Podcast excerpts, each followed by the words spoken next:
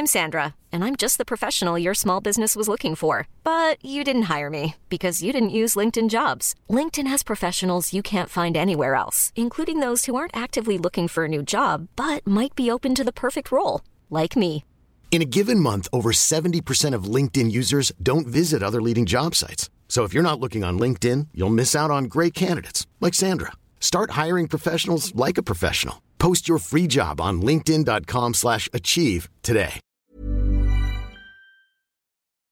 Salut, bonjour à tous et bienvenue dans ce nouveau numéro du FC Stream Team. Stream Team toujours confiné, mais Stream Team dopé à l'analyse et à l'expertise. Non pas de Maxime Dupuis cette semaine, sinon je n'aurais pas dit ça, mais à celle de Cyril Morin, journaliste à Eurosport. Lui aussi, comment ça va Cyril?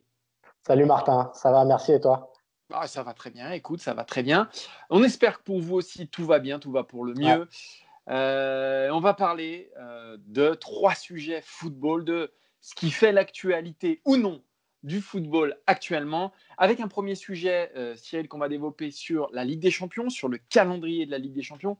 Ouais. La BBC a certaines indiscrétions. Voilà, on va essayer de détailler ça. On va se demander si cette Ligue des Champions doit vraiment aller au bout. Deuxième sujet, Cyril, un sujet un peu plus mercato. Ouais, et un peu plus actu aussi, on parlera de, de Neymar avec euh, plusieurs informations contradictoires qui sont apparues ces dernières heures sur le marché. Euh, la question toute simple, qui faut-il croire dans le dossier Neymar Et quel avenir pour la star brésilienne du Paris Saint-Germain? Voilà, ça ce sera euh, le euh, deuxième sujet. Et en troisième sujet, on a décidé de, de vous faire une petite surprise Ouais. Et de vous exposer nos cinq plus beaux souvenirs de la Ligue 1 du 21e siècle. Cinq souvenirs qui en disent beaucoup sur cette Ligue 1, qui nous disent aussi pourquoi on l'aime tant, ce championnat Ouais. de France. Voilà, ce sera dans, cette, dans la troisième partie de cette émission. Donc, restez avec nous jusqu'au bout. Il sera question de Juninho, de Gourcuff, d'Ibrahimovic, de tout plein de gens qu'on aime bien. Voilà, Euh, on parlera de ça en troisième partie d'émission. Le premier sujet, euh, Cyril, est donc euh, cette Ligue des Champions. Euh, cette Ligue des Champions, ce nouveau calendrier qui pourrait euh, voir le jour dans les semaines qui viennent. Absolument, Martin. Euh, donc, c'est la BBC qui affirme ça ce vendredi.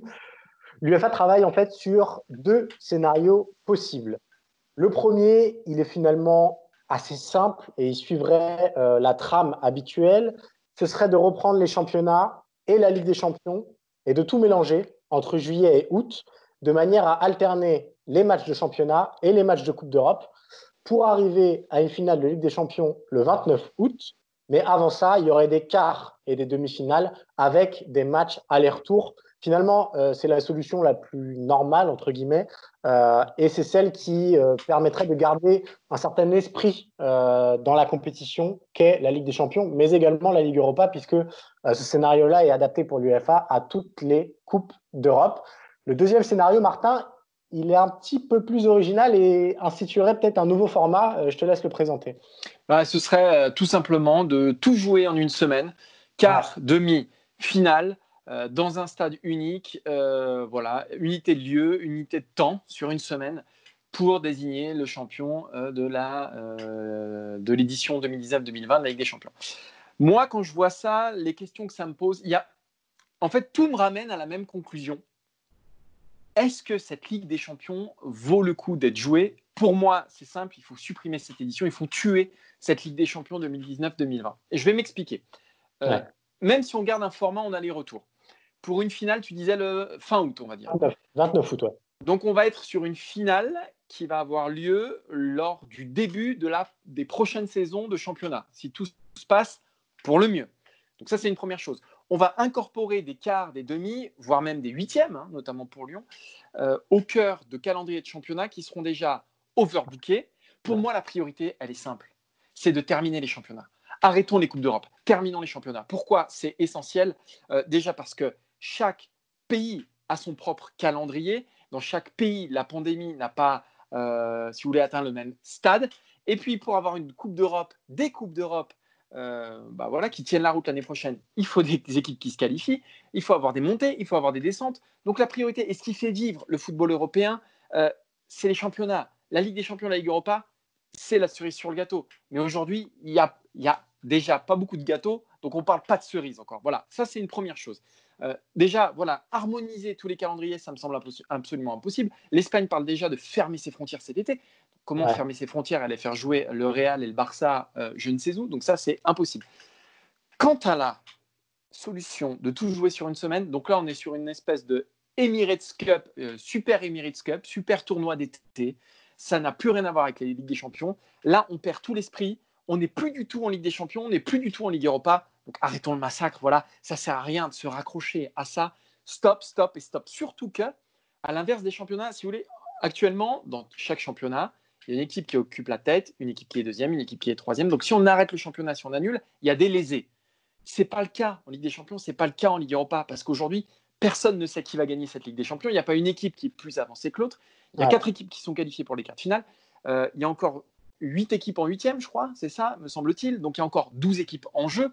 Si on arrête là, chacun sera lésé au même degré, à la même échelle. Euh, donc ça n'a rien à voir pour moi avec les championnats. Donc arrêtons, voilà, euh, il y a la pandémie, euh, voilà, l'Europe c'est le continent le plus touché. Laissons respirer les équipes, laissons-leur le temps, parce que c'est le plus important d'aller au bout en championnat. arrêtons le massacre, fini la Ligue des Champions, fini la Ligue Europa, arrêtons ce débat qui pour moi ne mènerait le football qu'à sa perte soit avec une, euh, un trophée de pacotille, parce qu'il n'aurait rien à voir avec ce qu'on connaît, soit avec une compétition avec des, états de forme disparates, des équipes qui seront au milieu de leur championnat. Enfin, ça ne va pas. Donc euh, pour moi, la, Ligue des Champions les Coupes d'Europe, en tout cas, il faut y mettre fin. Alors moi, philosophiquement, je suis complètement d'accord avec toi, Martin. Et, prenez même l'exemple de deux équipes, euh, celle du PSG ou de l'Atalanta Bergame. si Paris venait à gagner cette édition de Ligue des Champions, elle n'aurait aucune saveur et même, euh, je pense qu'elle n'aurait aucun, aucune résonance européenne, euh, dans le sens où cette Ligue des Champions, elle est déjà marquée du saut du coronavirus. C'est comme pour Liverpool, c'est-à-dire que s'il si, venait à être sacré, euh, on se souviendrait davantage que c'est une Ligue des Champions au rabais plutôt que d'une Ligue des Champions habituelle où ils auraient éliminé tous les obstacles petit à petit. C'est similaire pour la Talenta Bergame. le nouveau format avec des matchs euh, simple, entre guillemets, des quarts et des demi-finales en one-shot avec un seul duel, finalement, ça peut rapprocher la l'Atalanta Bergame d'un exploit euh, absolument extraordinaire. Ou Leipzig, ou Leipzig, d'ailleurs. Tout à fait, voilà, ces équipes-là, euh, des équipes plutôt outsiders. Ça les rapproche parce que bah, finalement, ça rebascule tout sur le format d'un match et donc une incertitude quand même un petit peu lissée. Mais là encore, est-ce qu'on retiendrait l'exploit de Leipzig ou de Bergame dans les livres d'histoire dans 25 ans? Je ne suis pas sûr parce que euh, cette édition-là, elle est déjà faussée et que, à, mes yeux, euh, ça, ça, ne, ça ne rajouterait pas vraiment de prestige à ces clubs-là et à ces, épopées-là.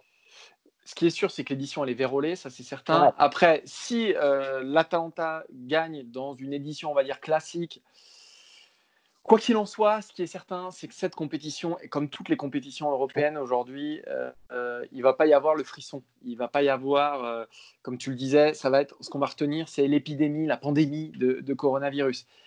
Mais si tu joues tout ça sur une semaine, c'est simple, c'est plus la Coupe d'Europe, c'est simple, c'est plus la Ligue des Champions. donc il faut arrêter de s'obstiner, il faut arrêter. Moi, moi, je comprends tout à fait les points de vue des clubs qui n'ont pas l'habitude d'être là, qui ont peut-être envie de se dire ouais bah c'est notre année. Évidemment, la l'Atalanta, Leipzig, euh, le PSG, ils sont en quart.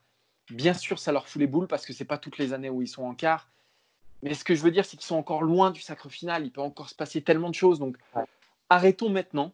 Euh, parce que même si on commence les demi, s'il y, y, a une deuxième vague en Espagne, s'il y a une deuxième vague en Allemagne, s'il y a une deuxième vague en France, et pas en Angleterre, et pas en Italie, comment on fait? Comment ça marche?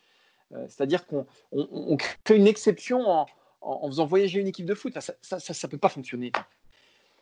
Pour moi, c'est un tel casse-tête aujourd'hui que je ne vois pas l'issue pour la Ligue des champions et la Ligue Europa. J'arrive à concevoir une issue pour les championnats. J'arrive, en tout cas en France, parce que je ne maîtrise pas assez bien euh, les situations des autres championnats. Euh, en France, je peux, imaginer une issue à huis clos, avec beaucoup de contrôle. Voilà, s'il y a un déconfinement à partir du 11 mai en Ligue des Champions et en Ligue Europa, ça me paraît purement et simplement impossible. D'autant plus, et même si, voilà, si, on adapte un format, voilà, pour moi, c'est plus Ligue des Champions, c'est comme jouer le championnat sur, allez, on joue sur deux matchs, on joue le maintien sur deux matchs. Ça n'a aucun sens. Voilà, ça n'a aucun sens. Donc arrêtons tout, tout simplement pour moi.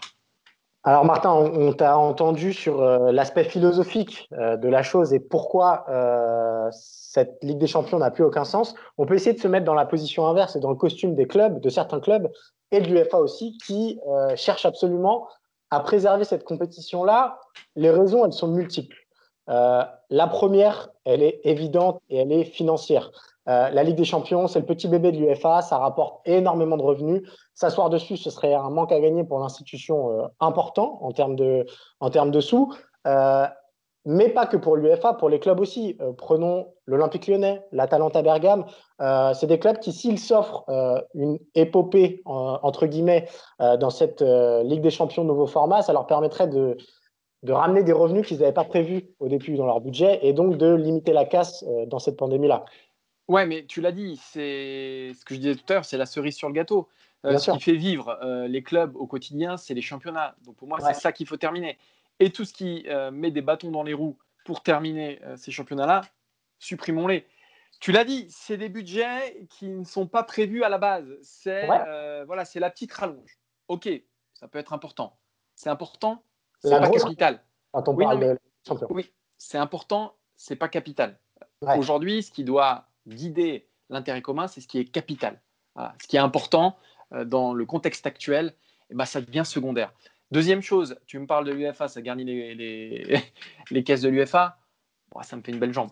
Franchement, ça me fait une belle jambe. Je ne vais pas plaindre l'UFA. Je ne vais, pas, plaindre l'UFA dans cette, situation. Euh, dans le foot dans lequel on est aujourd'hui, euh, on ne peut pas nier que, évidemment, ces aspects-là sont primordiaux. et c'est juste du, du, business, comme on, comme on le dit tous les jours c'est nécessaire de prendre ces questions-là et c'est aussi la raison pour laquelle l'UEFA insiste absolument pour caser cette, euh, cette Ligue des Champions-là. Moi, j'en vois une deuxième aussi, c'est que, et ça, c'est aussi un problème politique dans certains clubs, c'est que beaucoup de clubs ont calqué leur saison uniquement sur leurs résultats en Ligue des Champions. Il y a le Paris Saint-Germain, mais pas que. Euh, prenez le FC Barcelone ou même le Real Madrid. Euh, souvenez-vous, avant que le sport soit à l'arrêt, on parlait des sorts de Thomas Tuchel, de Zinedine Zidane, de Kike Setien. Euh, l'avantage, entre guillemets, là encore, que, ça aurait de finir cette compétition-là, c'est que ça, au moins, ça, ça mettrait fin à une parenthèse qui a été ouverte ou à une compétition qui a été démarrée. Et donc, ça donnerait des, arguments euh, à des présidents ou à des dirigeants pour justifier d'éventuels renvois ou justifier d'éventuelles décisions euh, politiques c'est n'est pas les bonnes décisions. Je suis d'accord avec toi parce que je te vois déjà faire la moue. Mais euh, il faut aussi prendre ça en compte quand on est un club de, football. C'est que ça permettrait de, clore quelque chose qui a été ouvert. Ouais, mais je l'entends. J'entends très bien ce que tu me dis. Mais ça aussi, c'est secondaire. Le sort de Zidane, le sort de Tuchel, le sort de Sétienne, le sort de n'importe qui. Euh, ce qui compte aujourd'hui, c'est que les clubs bouclent leur exercice et des finances qui s'en sortent plutôt pas mal. Euh, et qui savent tous de quoi demain sera fait. La Ligue des Champions, encore une fois, encore une fois, c'est le petit bonus. Euh, oui, oui, le FC Barcelone, le président du FC Barcelone euh, aimerait bien voir ce que va faire son club en Ligue des Champions. Mais aujourd'hui, c'est pas ça qui compte. Aujourd'hui, ce qui compte, c'est que les championnats se terminent. Je me répète, hein, mais c'est que les championnats se terminent. La Ligue des Champions, c'est un épiphénomène dans le, dans le contexte et dans l'écosystème actuel et dans tout ce qu'on est en train de voir et tout ce qu'on est en train d'entendre, la Ligue des Champions, c'est secondaire. Encore une fois, j'entends que oui, ça a des conséquences sportives, etc. Mais les conséquences sportives aujourd'hui, est-ce que l'avenir de Zidane aujourd'hui, c'est ce qui doit guider les décisions de l'UEFA et de, Non. Bien sûr que non, je suis complètement d'accord avec toi euh, philosophiquement, mais y, il y a des aspects financiers, économiques et politiques euh, qui découle de tout ça. Et c'est pas possible de le nier. C'est aussi la raison pour laquelle l'UFA et les plus gros clubs cherchent absolument à caser euh, cette euh, compétition à tout prix dans le calendrier parce que ça a des bénéfices qui dépassent le simple cadre philosophique et, et, et, prioritaire de la pandémie, entre guillemets. On a parlé Ligue des Champions, on a parlé grands clubs, on va quand même parler de ce qui reste de l'actualité football pour le moment qu'il n'y a pas de Ligue des championnat. Mercato continue. Alors, bien sûr, il n'y a pas euh, des milliards de mouvements, il n'y en a pas du tout non plus, puisque la période n'a pas démarré. Mais ça ne nous empêche pas de parler des, euh, tractations souterraines, comme tu aimes bien si bien le dire, euh, Cyril. Euh, il y a une interview qui m'a interpellé aujourd'hui, c'est l'interview du vice-président, de l'ancien vice-président du FC Barcelone, hein, euh, qui s'est fait, qui s'est fait un peu jeté dehors ces derniers temps, ou qui est parti de lui-même d'ailleurs, Émilie Rousseau, qui nous dit dans l'équipe que le Barça souhaite faire revenir Neymar. Dans le même temps, sur Globo Esporté, le père de Neymar dit que son fils se voit au Paris Saint-Germain, qui pourrait voilà, s'inscrire, etc.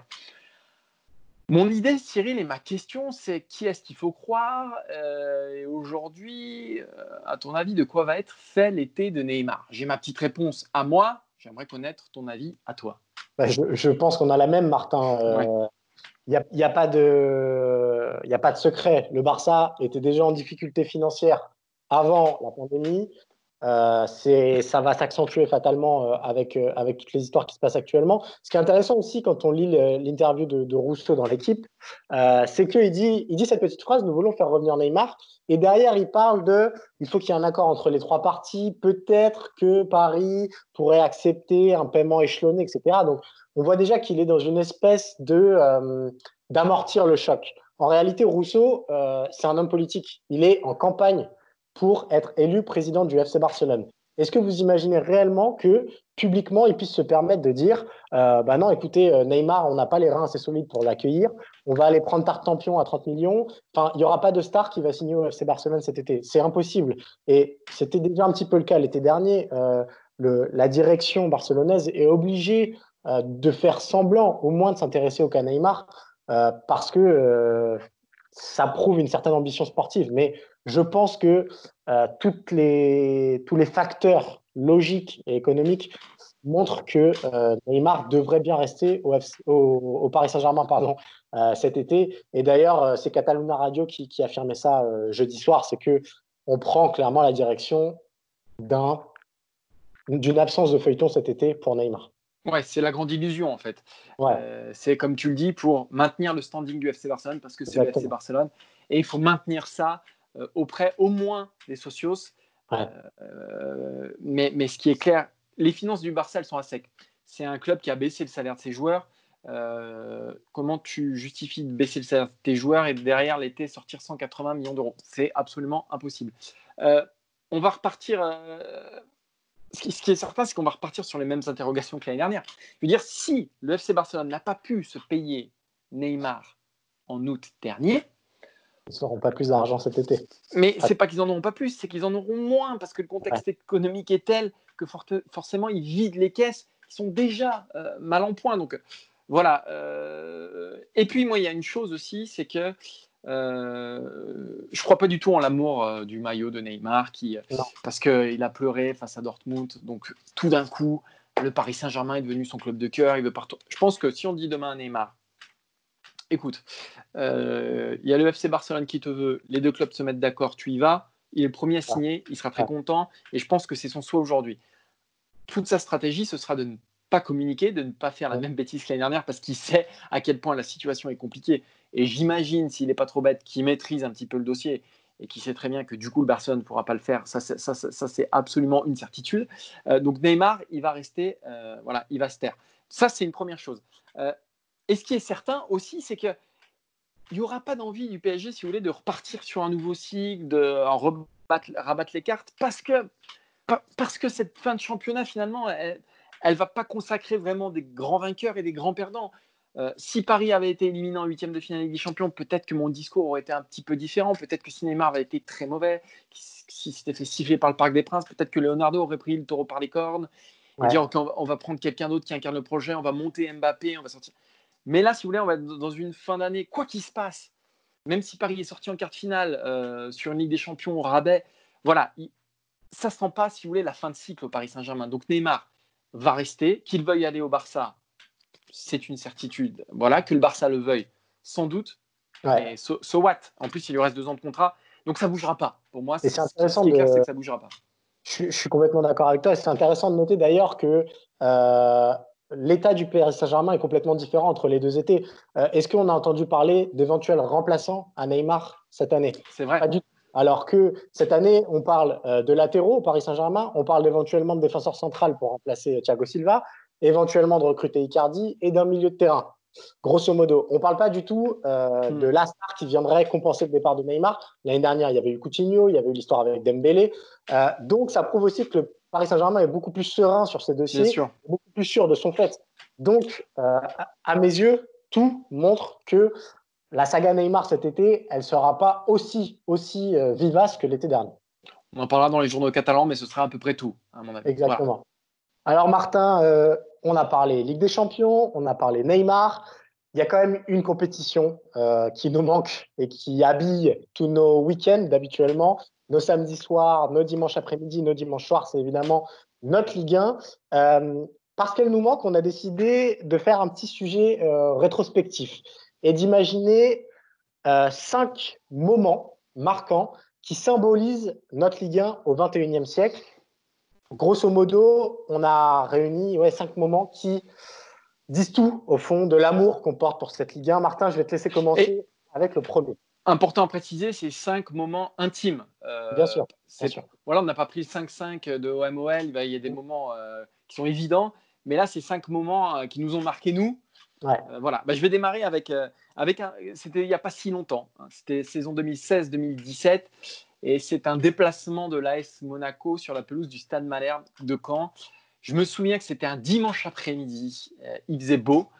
Euh, et, là, on a vu une fusée. Alors, c'est pas l'acte de naissance de Kylian Mbappé, parce que il me semble que les huitièmes de finale de Ligue des Champions étaient passés par là contre City. Il avait déjà marqué quelques buts en Ligue 1. Mais cet après-midi-là, c'est là où tu te dis, OK, il a été bon en Ligue des Champions, il a été bon en Ligue 1, mais là, on a un extraterrestre. Pas tant pour les, deux buts qu'il marque. Je crois qu'il y a une frappe croisée, une tête, une tête qui met bien, une tête d'ailleurs, il n'en a pas mis euh, tant que ça. mais c'est pour le penalty qu'il provoque face à Da Silva, où il met une accélération sur le côté gauche. Euh, là, on a l'impression de voir, euh, ouais, de voir un turbo face à un papy. Quoi. Et c'est ce moment-là, cette action-là, moi, qui m'a marqué parce que parce que la Ligue 1, c'est euh, les plus belles naissances d'Europe sous nos yeux, en fait. C'est ça.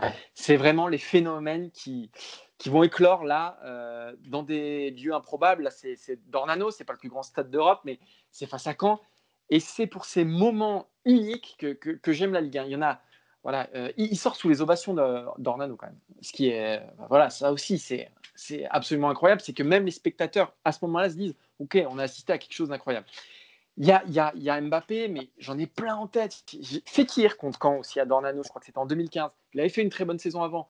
Mais là, il martyrise Caen. Je me souviens, ce match-là, c'était incroyable.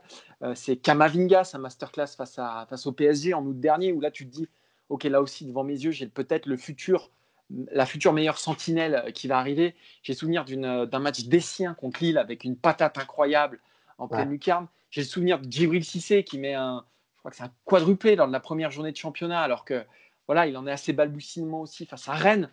C'est tous ces moments-là. J'ai choisi Mbappé parce que pour moi, c'est le plus, euh, le plus marquant de tous, parce qu'il est, il est très récent, et puis parce que je pense que Mbappé fera une plus grande carrière que Cissé. Mais c'est voilà, ces joueurs, à un moment, ils nous échappent, ils s'en vont, mais on a eu l'honneur, nous, de les, voir plutôt que d'autres. On, on, les a vus. Moi, j'ai vu Mbappé euh, à Caen. C'est pour ça que j'ai choisi ce moment-là. Et ça symbolise, moi je suis complètement d'accord avec toi, ça symbolise aussi le fait que la France continue de former d'excellents joueurs. Et c'est le modèle d'énormément de, clubs. On parle de Lyon, mais il y en a beaucoup d'autres. C'est aussi l'ADN de notre Ligue 1 parce qu'on a moins de moyens que d'autres, mais on sort des tout jeunes joueurs qui derrière vont autre part. Mais c'est ça, l'amour de notre Ligue 1. Moi, c'est un autre jeune joueur, mais pareil, il avait déjà fait ses preuves avant. Euh, et c'est un but, peut-être le plus beau but euh, de la Ligue 1 au XXIe siècle. Il y a débat, mais en tout cas, il en fait forcément partie de la discussion, c'est celui de Johan Gourcuff face au Paris Saint-Germain. Alors, euh, je pense que Samy Traoré s'en souvient très très bien, cet enchaînement incroyable. Ce but-là, il nous rappelle quelque chose de très romantique. Euh, il nous rappelle le Bordeaux de Laurent Blanc, une équipe qui arrive à être championne en jouant très bien au football. Et il symbolise un petit peu plus que ça, il symbolise cette capacité qu'a la Ligue 1 sur une année à faire émerger une équipe, on va dire one shot, une équipe qui sur une année marche sur l'eau, toutes les conditions sont réunies, et cette équipe-là, elle arrive à être championne. Et on sait que dans les autres championnats, prenez la Liga, bon bah c'est quand même ultra rare. Il y a eu l'Atlético Madrid, encore que c'est pas spécialement un one shot. Euh, sinon d'habitude c'est le Barça, c'est le Real. Pareil en Angleterre où il y a eu Leicester, mais sinon c'est les gros cylindrés. En France c'est un peu plus fréquent. Il y a Montpellier, il y a le Lille de Rudy Garcia, il y a donc le Bordeaux de, de Johan Gourcuff et euh, le Monaco 2017, où toutes ces équipes-là ont en commun euh, la magie. Voilà, elles arrivent à gagner en jouant très bien au football. Et c'est des équipes surprises qui euh, qu'on n'attendait pas. Voilà, quand le championnat débute, sûrement pas, on les avait pas mis en favori numéro un, mais elles nous ont fait rêver et ça symbolise quand même cet aspect de la Ligue 1 là. Montpellier n'avait pas non plus un jeu fantastique. Euh, n'avait pas, pas, un jeu absolument. Non, mais moi, ce que j'aime bien, ce que ça dit aussi, c'est que ouais, t'as pas une hiérarchie figée. Alors c'est beaucoup moins le cas maintenant avec le PSG. Mais ce qu'on a aimé dans la Ligue 1 aussi, c'est mais c'est Lens, c'est Auxerre aussi qui sont champions des années 90, des clubs encore plus voilà où c'est encore plus improbable. Et que tu as ce côté, euh, voilà, bah, c'est ce que tu disais. Hop, bah, il y a Bordeaux qui arrive là, hop, il termine champion. Et c'est sûr que dans les autres championnats, c'est un peu plus compliqué. Je vais retourner aux fondamentaux, moi, pour mon, pour mon deuxième souvenir. C'est, moi, c'est un truc de martien. Euh, quand je pense à, si on me dit le Lyon, Lyon des années 2000, dire la deuxième plus grosse équipe euh, de la Ligue 1 du 21e siècle, après, après Paris sans doute, c'est le coup franc de Juninho face à Ajaccio. Il pose quasiment son ballon sur le demi-cercle du milieu de terrain et pas sur l'endroit le plus près du demi-cercle du milieu de terrain il met une tatane euh, dans la Lulu de, Porato. Il y a 0-0 à ce moment-là. Ça dit tout de la domination de l'OL, ça dit tout de, ce côté-là. Pourquoi j'ai choisi ça aussi symboliquement? Parce que c'est aussi euh, la Ligue 1 des Brésiliens, de Anderson à Neymar. Euh, on est sans doute le championnat où les Brésiliens se régalent le plus, nous régalent le plus. Et voilà, y y a, on est cousins on est cousins, euh, le Brésil et la France en, championnat de France. Je parlais encore ce matin avec un ancien dirigeant du PSG qui me disait mais les Brésiliens ils, préfèrent jouer en Ligue 1 que dans les autres championnats parce que parce que notamment Paris ça les fait rêver voilà. Et, voilà c'est ce, côté brésilien que j'aime beaucoup. Euh, et puis on a beau la critiquer la Ligue 1, on a beau euh, voilà c'est vrai que les stars elles sont ailleurs. On a quand même eu le meilleur tireur de coups francs du moment, voire peut-être le meilleur tireur de coups francs de l'histoire. Euh, dans, cette Ligue 1 de Juninho. Alors, il n'a pas brillé ailleurs, il a brillé en Ligue 1. C'était Juni, donc on était obligé. Moi, j'étais obligé de le mettre dans, ces cinq moments. Euh, bah, tu parlais de star. Euh, moi, j'ai retenu un autre moment. C'est le moment où la Ligue 1 change de phase, change d'époque. c'est l'arrivée de Zlatan Ibrahimovic au Paris Saint-Germain. Et notamment ce premier match contre Lorient au Parc des Princes, où la Ligue 1 avait déjà eu d'excellents joueurs. La Ligue 1 avait déjà eu probablement des stars. Mais là, on arrive quand même à un autre niveau. C'est-à-dire que Ibrahimovic, il fait parler bien au-delà des frontières de la France parce que c'est aussi un personnage. Et ce premier match-là, euh, il a attendu au tournant, il met ce doublé et il sauve le, Paris Saint-Germain d'une déconvenue euh, dès la première journée face à Lorient. Pour moi, ça, marque l'entrée et le début d'une nouvelle époque euh, dans cette Ligue 1. Évidemment, l'époque dominée par le Paris Saint-Germain et ses superstars, mais de cette ampleur-là, il y a Ibrahimovic, maintenant il y a Neymar. C'est les deux seuls euh, qui réellement font passer la Ligue 1 à un autre palier et on parle de la Ligue 1 autrement que euh, simplement comme un fournisseur de talent. Désormais, on regarde la Ligue 1 pour voir des stars, ce qui n'était pas spécialement le cas avant. C'est vrai qu'une équipe comme le PSG, euh, ouais, une équipe comme le PSG qui aligne des grosses stars comme ça dans l'histoire de la Ligue 1, c'est rarissime. Le, alors, moi, je reviens, je reviens, je reviens aux fondations, je reviens, je reviens à la base. Euh, dans mon dernier souvenir, euh, c'est la Ligue 1, euh, c'est la Ligue 1 du samedi soir. Ouais. Mais c'est la Ligue 1, c'est la Ligue 1 aussi qui, qui, qui refuse d'abdiquer. C'est, c'est, les petits Gaulois qui, voilà, qui, qui combattent l'envahisseur, quoi.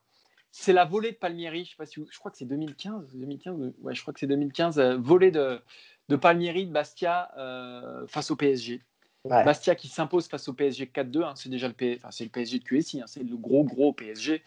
Et Bastia qui s'impose 4-2, Bastia sans grade. C'est aussi ça la Ligue 1. Alors ça, fait la, faiblesse du championnat, beaucoup disent ça. Moi je trouve que ça fait aussi sa force.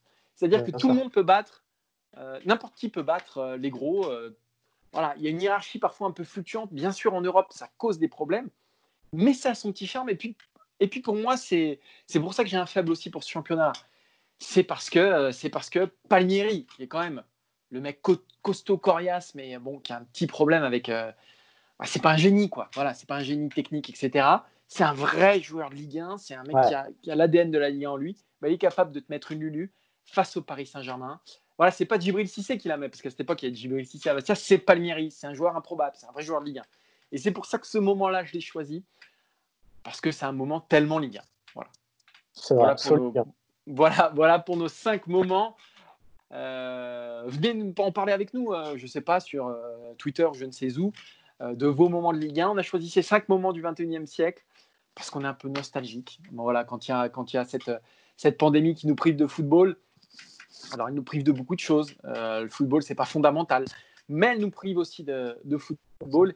Et, et, voilà, ces cinq petits moments, ces cinq petites Madeleines de Proust à nous, euh, bah, qui nous rappelle tous les bons souvenirs de, Ligue 1. Alors, on va retourner à notre, à notre confinement. Ma, ma voix a déraillé là. J'allais me mettre à chialer. Ouais, t'as mué en l'espace d'un instant. On sent J'allais me mettre à chialer. J'allais me mettre à chialer, Cyril. Il euh, ne faut pas me parler de Palmieri et tout ça, parce que moi, là, je vais, je vais vriller. On vous remercie en tout cas tous de nous avoir suivis pour cette nouvelle émission du FC Stream Team. On a essayé bah, voilà, d'être. Euh, d'être clair, d'être et puis voilà, de, de s'amuser un peu avec vous. Merci Cyril. Merci Martin tu as remplacé Maxime Dupuis avec brio. Entre nous, tu ne le répéteras pas. C'est pas bien compliqué. Et on se retrouve la semaine prochaine pour une nouvelle, émission du, FC Stream Team. On remercie Quentin, on remercie Simon également. Évidemment, restez chez vous. On croise les doigts pour que tout ça se termine le plus vite possible et qu'on se retrouve pas très vite dans des conditions un peu plus, un peu plus sympathiques, un peu plus joyeuses. Ciao à tous. Salut tout le monde. Hey, it's Paige DeSorbo from Giggly Squad. High quality fashion without the price tag. Say hello to Quince. I'm snagging high-end essentials like cozy cashmere sweaters, sleek leather jackets, fine jewelry, and so much more. With Quince being 50 to 80% less than similar brands. And they partner with factories that prioritize safe, ethical, and responsible manufacturing. I love that. Luxury quality within reach. Go to quince.com slash style to get free shipping and 365 day returns on your next order. Quince.com slash style.